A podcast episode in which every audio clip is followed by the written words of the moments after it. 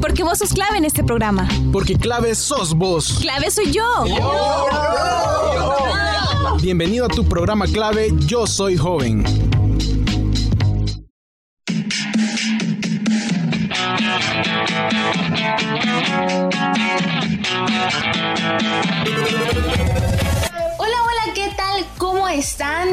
Soy Alejandra y les doy la más cordial bienvenida a un programa más de Clave Yo Soy Joven. Espero que se encuentren muy bien al lado de sus familias y que se encuentren disfrutando de sus vacaciones universitarias de final de ciclo. Y si son como yo que aún no han sido libres del todo, pues espero que le estemos echando ganas ahí a los últimos parciales, a los últimos trabajos, que ya después vamos a estar libres y nos vamos a dar un buen relax. Vamos a poder despejarnos un rato, irnos, no sé, a cualquier lugar que nos guste para poder recrearnos y quitar el estrés de la universidad, pero siempre con las medidas de bioseguridad. No se les vaya a olvidar. Pero si son como yo que se van a quedar en casita, pues siempre ahí con una buena serie, una buena película, un buen libro siempre hay estrategias para poder relajarnos un rato y estar así, sin hacer nada un buen rato. Porque también es bueno descansar de eso de hacer actividades y todo. Siempre está bien hacerlo y desconectarnos. También si ustedes son de las personas que se desconectan de redes sociales, pues muy bien. La verdad creo que muchos necesitamos eso. Aunque nos cueste, ahí vamos siempre. Pero lo importante es descansar, ¿no? Este día tendremos un tema muy interesante gracias a la sección de cultura en el que además de conocer de las costumbres de algunos pueblos salvadoreños, también será un programa lleno de mucho apetito. Así que a ustedes que nos escuchan tengan cerca una botella con agua, un snack por ahí, no sé, un churrito, una galleta, porque nos vamos a proyectar que estamos en el puesto de la esquina en el que la niña Mari vende atolito de maíz tostado. O se imaginan que se están tomando un delicioso atol chuco para aquellos que les gusta. Yo no soy muy fanática, la verdad. Pero si a ustedes les gusta, perfecto. Les voy a contar una anécdota. Yo cuando estaba pequeña recuerdo que cuando mi abuelita me cuidaba, todos los martes y los jueves yo salía al portón a esperar a una señora que todos los días pasaba a vender empanadas. Y no tienen ni idea de lo maravilloso y lo delicioso que eran esas empanadas. Y siempre salía a esperarla a la misma hora, siempre pasaba, quiero ver, como a las 3 y media, 4 y ya salía yo corriendo ahí, Alejandra chiquita iba corriendo a pedirle dinero a su abuelita para comprar esas ricas empanadas. Y creo que muchos de nosotros hemos tenido esa experiencia de tener un recuerdo súper bonito con nuestros familiares, así de comer los antojitos típicos a eso de las 4 de la tarde con un cafecito, ¿no? Ay, no, ya se me hizo agua la boca. ¡Ayuda! Pero lo más importante del tema ahora es hablar de esos negocios que muchas familias salvadoreñas utilizan para poder sobresalir en sus necesidades diarias. Pero de esto y más, nuestros compañeros de la sección de cultura se van a encargar. Así que damos paso a la sección. Adelante.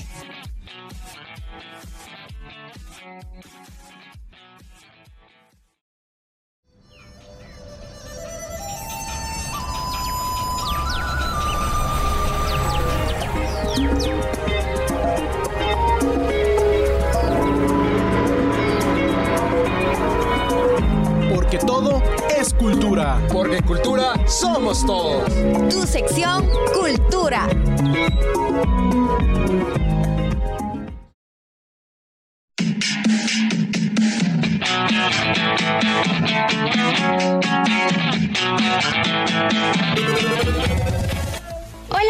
mis fieles seguidores de cada programa de cultura y de las otras secciones que Clave Yo Soy Joven te trae cada semana.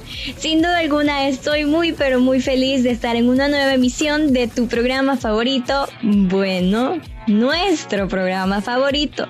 Muchos de ustedes ya se encuentran en sus merecidas vacaciones otros pues estamos en un pie en la playa y otro en fin de ciclo. No, cipotes, debemos de salir lo menos posible, hay que cuidarse. Como ya les decía anteriormente, estoy muy pero muy feliz de estar aquí una vez más y a la vez un poco hambrienta, pues el culpable es el tema de hoy. Y es que hablaremos sobre algo que la mayoría conoce desde que era pequeño. Bueno, ¿qué digo desde que era pequeño? Desde que tiene memoria. Y como lo mencionó mi compañera de conducción, hablaremos de... Bueno, ¿será que están pendientes? ¿Cuál es el tema? Les voy a dar tiempo. TikTok, TikTok, TikTok, tiempo. Ajá, y es que vamos a hablar de gastronomía salvadoreña. Yo sé que ustedes me contestaron porque están prestando atención, así que correctísimo. Ya les dio hambre, ¿verdad? A mí también ya me dio hambre. Y de seguro acaban de comerse algo que estaba mal ubicado en la mesa. Y luego sus mamás preguntando, ¿quién se comió el pan que estaba en la mesa? Y ustedes no le contestan. Y lo más probable es que si alguien le contesta, le va a decir, fue Firulais, fue la canela. No, eso es algo que siempre hacemos como buenos salvadoreños que somos. Pobrecitos los perritos, siempre los culpamos de todo, pero ni modo, tenemos que comer, tenemos que hacer algo, defiéndanse. De una u otra manera, este tema a muchos nos rebota o nos resuena en la cabeza. ¿Cuántas familias tienen un trabajo de comida salvadoreña? Y es que esta pregunta hace un gran eco, bueno, por lo menos en mi persona sí hace mucho eco. Recuerdo que cuando tenía quizás unos 5 o 6 años, mi madre salía todas las tardes por eso de las, ¿qué? 3.30 pm a una esquina a poner una cocinita de leña junto a una mesa para que ella pudiera ganar un poquito de dinero. Pero ¿qué les puedo decir? Finalmente la venta pues se le fue a la quiebra porque todos los pastelitos se los comíamos nosotras y no los vendía. Bromas, no, no, no fue por eso. O sea, sí nos comíamos unos cuantos pastelitos, cometíamos esos pecados, pero díganme ustedes quién se va a resistir a no comerse un pastelito mal ubicado. Creo que nadie puede resistirse a tan grande tentación.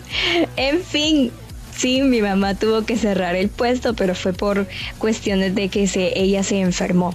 Entonces ya no pudo seguir con esas ventas. Pero antes de comenzar de lleno con este tema, no sé si ustedes vieron una noticia que sin duda generó mucha polémica.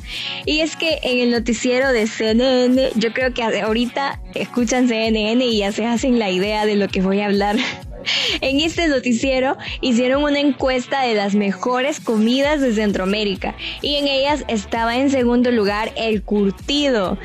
O sea, el curtido, ni siquiera la fupusa, sino que el curtido. Y de seguro ustedes se han de estar riendo al igual que yo porque son de los mismos que comen más curtido que pupusa. No, nos tienen que cobrar sin duda alguna el curtido.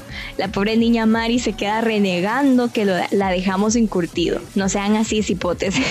Antes de todo, para comenzar, tenemos que mencionar que El Salvador estuvo habitado desde hace miles de años por diversos grupos indígenas, pertenecientes al área de Mesoamérica, cuyos usos gastronómicos son principalmente a través de los vegetales como el maíz, los frijoles, uh, tan ricos que son los frijoles licuaditos con quesito, crema, ay no, ay, ya, ya no sigo.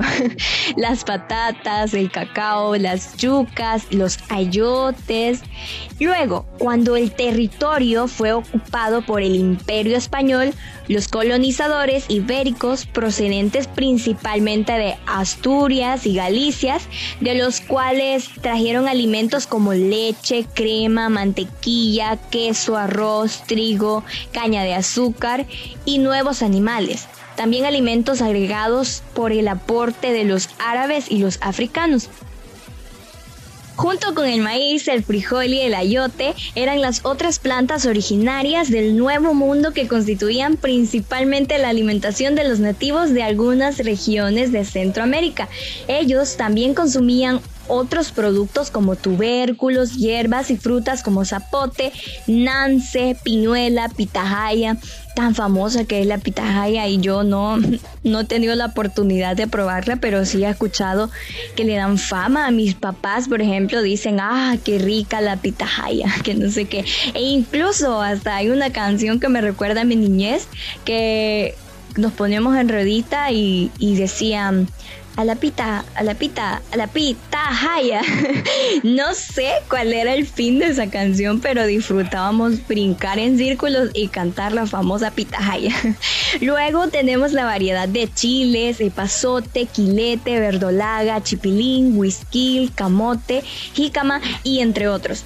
A esta dieta se sumaba la comida de origen animal que elaboraban con riquísimas carnes de chompipe, guajolote, pavo, venado, ardilla, conejo, liebre, cuzuco, tepescuintle, iguana, tórtola y codorniz, muchas de ellas ya desaparecidas, a lo que los europeos agregarían ganado, ovino, caprino, pollo, aceitunas, almendras, ciruelas y especies como el azafrán, que a su vez tienen orígenes árabes y se remontan a la Edad Media.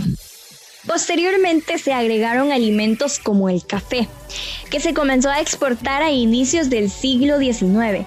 Este producto se convertiría en el más importante del país, logrando un considerable nivel de bienestar que atrajo importantes cantidades de inmigrantes desde 1880 hasta 1950 especialmente mediterráneos, o sea, españoles, italianos, palestinos y libaneses.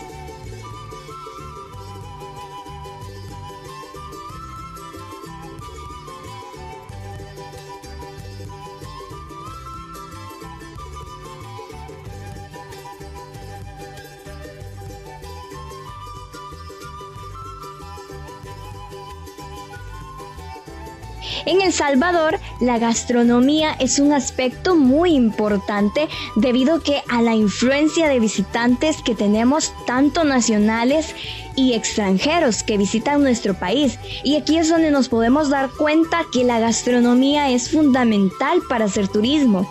Algunas regiones de nuestro país, su principal realce es que cuentan con un plato o una bebida con la cual el lugar se identifica.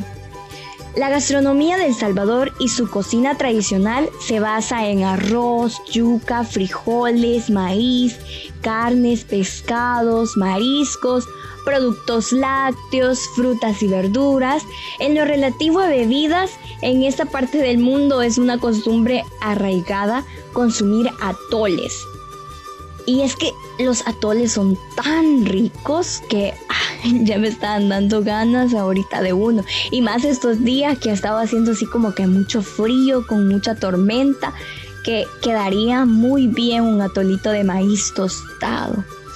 Pero bien, Conocer el pulgarcito de América supone hacerlo acercándonos a sus platos principales. Es por ello que a continuación vamos a mostrar la comida típica de El Salvador a través de sus platos o platillos tradicionales como son las pupusas, el gallo en chicha, los elotes locos, yuca con chicharrón y la sabrosa gallina india y otros platillos más que podemos conocer de nuestro famosísimo El Salvador.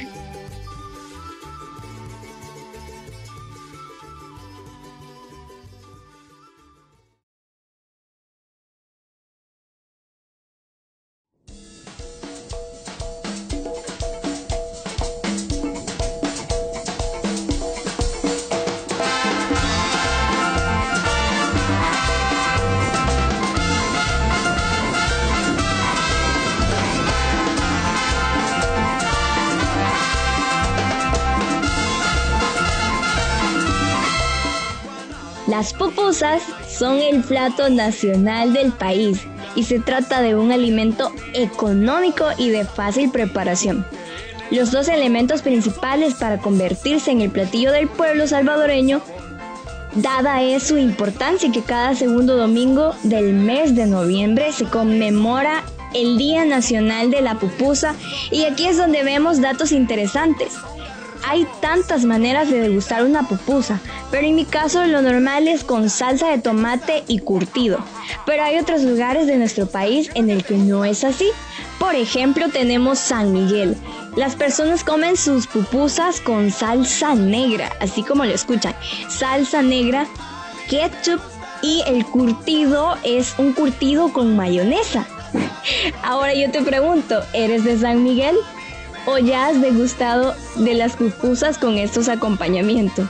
Porque yo aún no lo hago, pero tengo que hacerlo. Se me hace tan interesante la nueva exploración de sabores.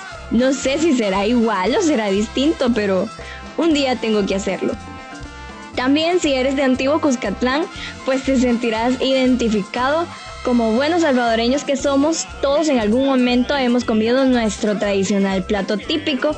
Creo que es de las primeras comidas que nos dan cuando estamos pequeños. Y desde pequeños quizás lo primero que decimos no es ni papá ni mamá, sino que pupusa. no, tampoco, ¿verdad? Pero puede ser, se puede dar el caso. Seguramente hemos degustado de varios sabores, las pupusas de ayote, de camarón, hay gente que come de pescado. Bueno, a mi papá le gustan las de rábano, eso sí que es algo bien, bien distinto. Pero bueno, para gustos los colores, ¿verdad? Pero Hemos probado muchos sabores, pero no en colores. Y es que este colorido platillo ha surgido en un local ubicado en la Plaza Dreamland en Santa Elena, Antiguo Jucatlán, en La Libertad.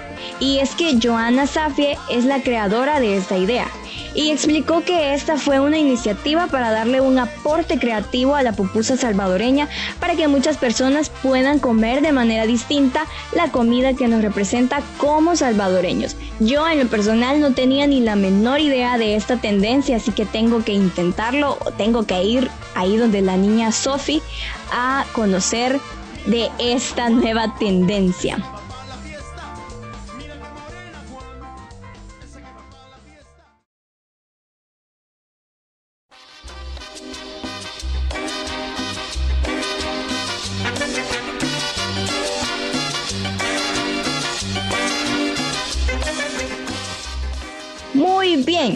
También contamos con otros ricos platillos como lo son la gallina india. ¡Ay, qué rico!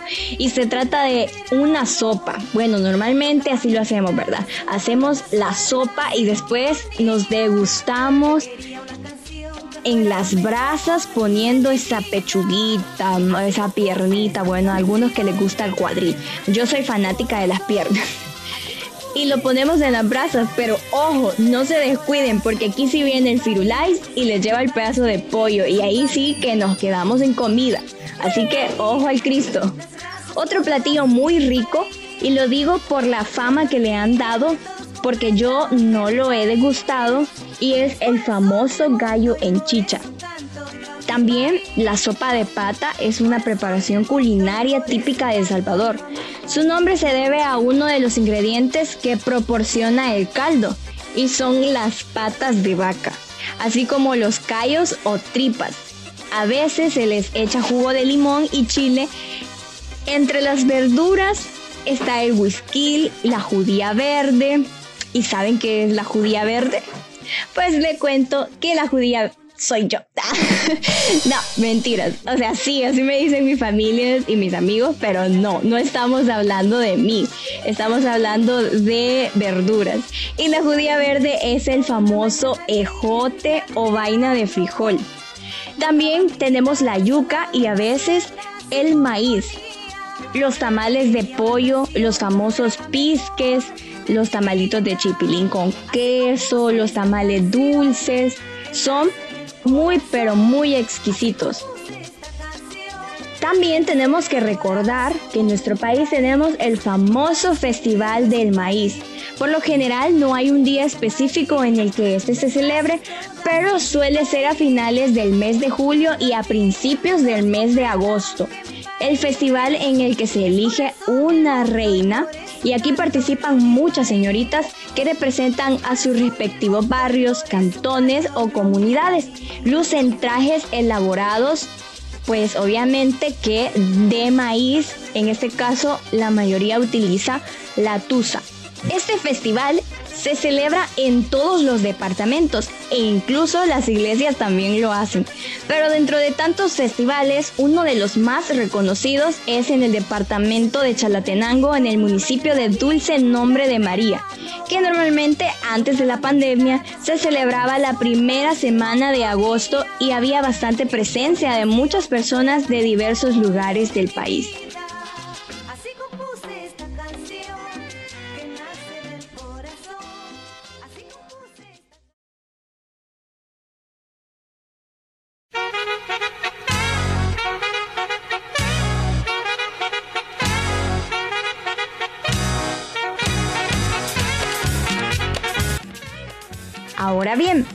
El atol de elote. Y dentro de los atoles, creo que ya están pensando en un atol y muchos dirán, ¿será atol chuco? ¿Será atol de maíz tostado? ¿O de qué? Bueno, Déjenme decirle que uno de los atoles típicos de El Salvador que más llama la atención es el conocido atol de elote. Y esto solo me hace recordar la famosa canción del atol de elote. Sí, sí, sí, esa que están escuchando ahorita de fondo. Díganme por favor que no fui la única que se puso a bailar cuando la escuchó. Yo sé que ustedes se pusieron uno agarrando la paleta. yo sé que sí, no me lo van a negar, porque yo también lo hice.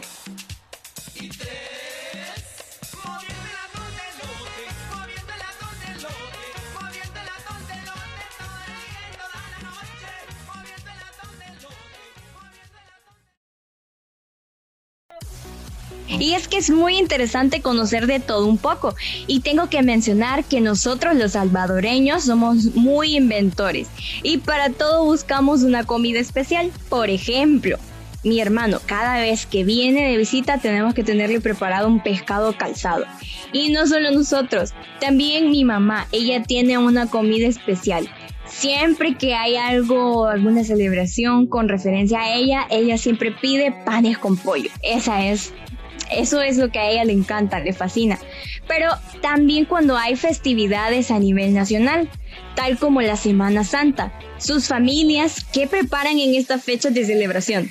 Pues dentro de las opciones tenemos lo más principal que es el pescado calzado.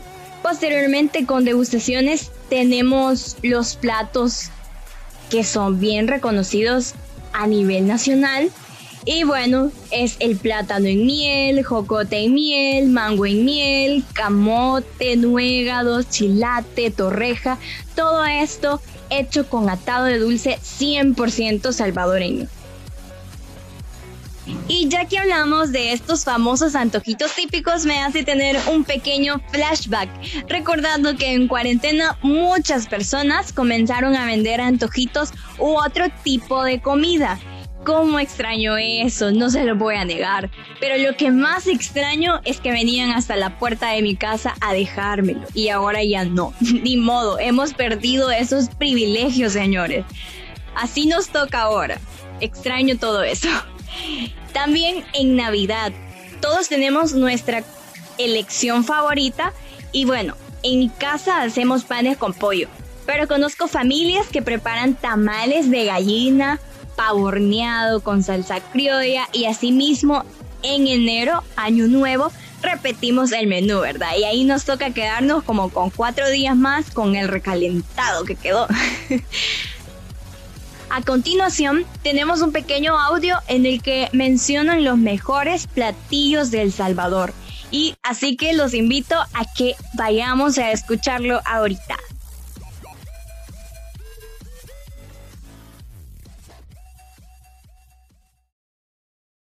Cinco mejores platillos salvadoreños.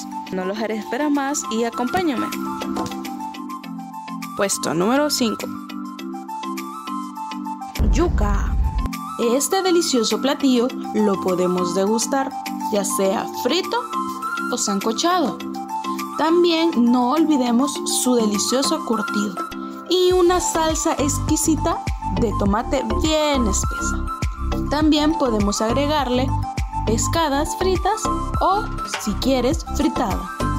Sin dudar, esta es una delicia. Puesto número 4. Elotes locos. Esta rica pero rara combinación de ingredientes es por lo cual se nombró este platillo así. Este platillo está conformado por elotes sancochados, ya sea que lo prefieras con un palillo entero raspado en un vaso. A esto se le agrega mayonesa, salsa negra, salsa ketchup o también conocida como salsa dulce de tomate, mostaza y no podemos olvidar el exquisito queso rallado. A mi gusto yo le agrego limón y chile. Pero dime tú, déjame un comentario y dime cómo te gusta. Puesto número 3. Tamales. De estos hay muchas variedades. Te diré algunas de ellas. Están los tamales de gallina, los tamales pisques, los tamales de lote, los de chipilín y los de azúcar. Los tamales de gallina son preparados con masa que es rellenada con recaudo de gallina, si lo quieres de pollo también. Puede ponerle una o dos papas, aceituna y sal. Los tamales pisques. Estos, a diferencia de los anteriores, cuando se está preparando el maíz, se le coloca cal o ceniza, lo cual da un color agrisado a la masa. Después de irla a moler, se rellena la masa con frijoles molidos. Tamales de lote. Estos se preparan con... Y bueno, lastimosamente ya se nos acabó el tiempo. Espero que les haya gustado mucho este programa, que hayan conocido más de nuestra propia gastronomía. Así que cuídense mucho y cuiden a su familia. Recuerden que es importante seguir tomando las medidas de bioseguridad. Esto ha sido todo por ahora. Yo soy Judith Arce y nos escuchamos hasta la próxima.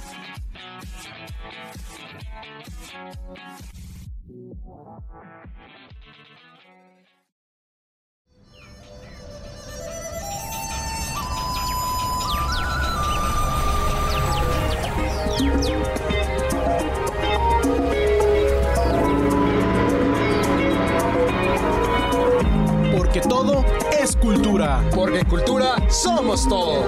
Tu sección Cultura.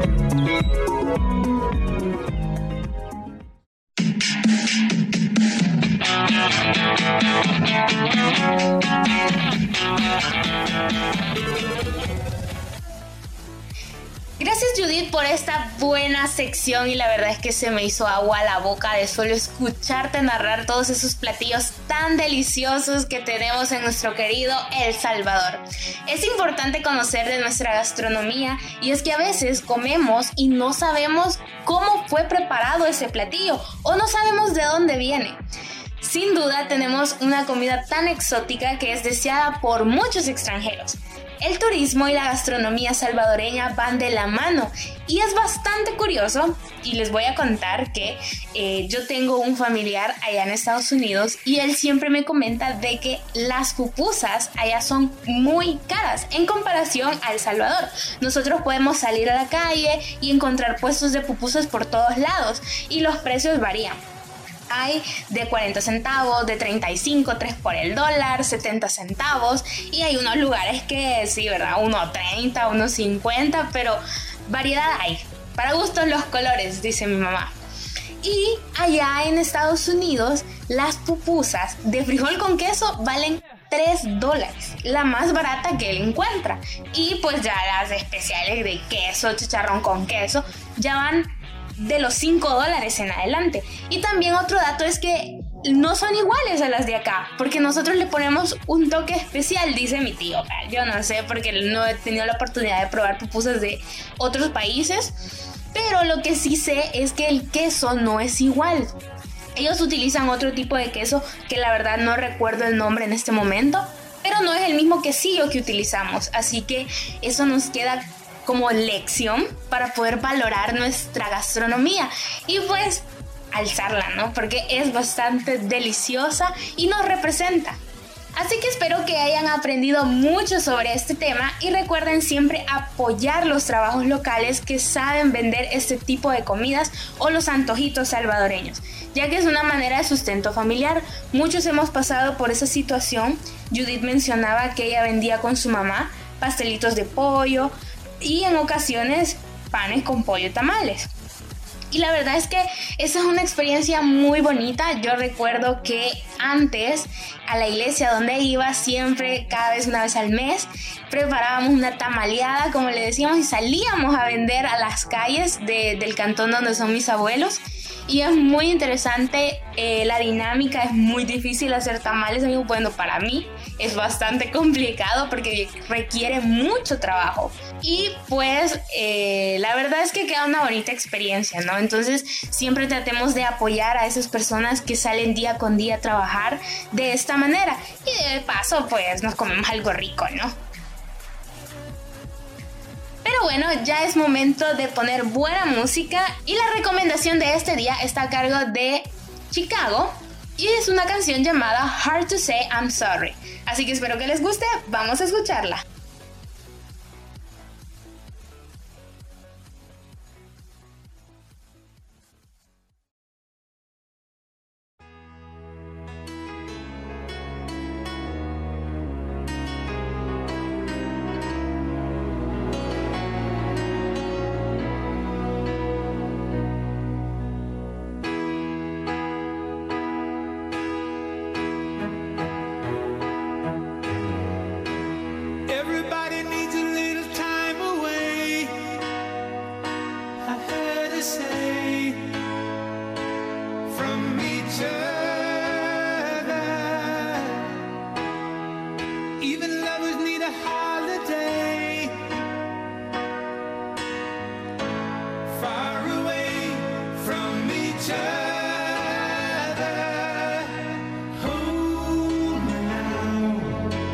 It's hard for me to say I'm sorry. I just want you to stay.